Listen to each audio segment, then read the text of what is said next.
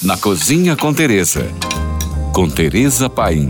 Pudim abade de prescos. Amo esse doce que é muito comum em Portugal, principalmente porque ele tem uma mistura de sabores e aromas, um toque de mistério.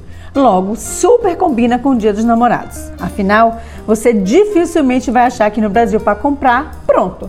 Vamos botar a mão na massa e fazer. Vamos lá. Leve ao fogo uma panela funda com 50 gramas de bacon. Dê preferência por um bacon artesanal. Junte a ele meio litro de água, meio quilo de açúcar, um cravo, uma canela, um zimbro, algumas sementes de coentro, uma estrela de anis, uma folha de louro e deixe cozinhar em fogo médio até reduzir a metade. Deixe esfriar, coe a calda e misture com 20 ml de vinho do Porto e 16 gemas.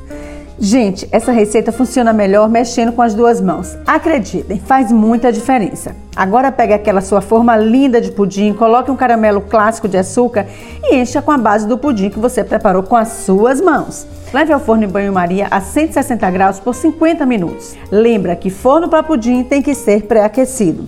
Depois leva à geladeira para desenformar gelado, senão ele parte. Mas o que parte mesmo meu coração é comer esse pudim com um bom queijo de cabra, aquele bem cremoso. Boa sorte, tira a foto do pudim do seu amor, posta e me marca no Instagram.